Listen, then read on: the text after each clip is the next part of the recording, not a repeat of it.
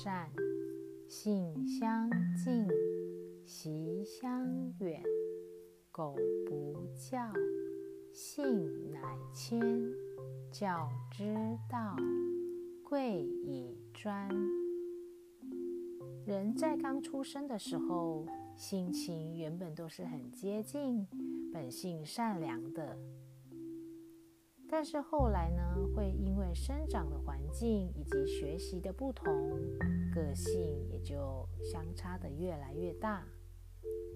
这个时候，如果不尽快接受良好的教育教导，那么原本出生时的善良性情，也许会逐渐改变。提供良好的教育方法只有一种，那就是让孩子能够专心的读书。这里分享一个成语“映月读书”，是指利用月光来照明读书，也形容家境清贫却勤学苦读。在古代南北朝时。南齐有一位名叫姜密的人，年幼时家境清寒，他必须帮助家里赚钱来维持生活。在白天，他会做手工艺；在晚上，大家都休息了，他却抓紧时间来学习念书。但又因为买不起让屋内明亮的烛火。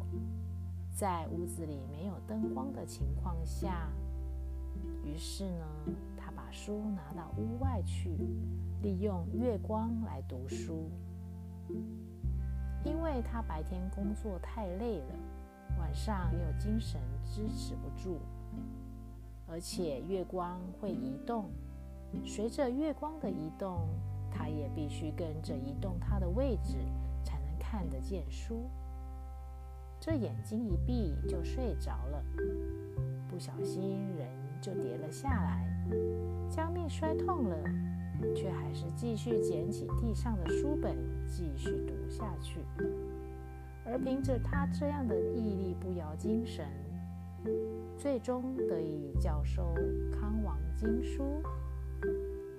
而这样子应应阅读书的精神，实在令人敬佩。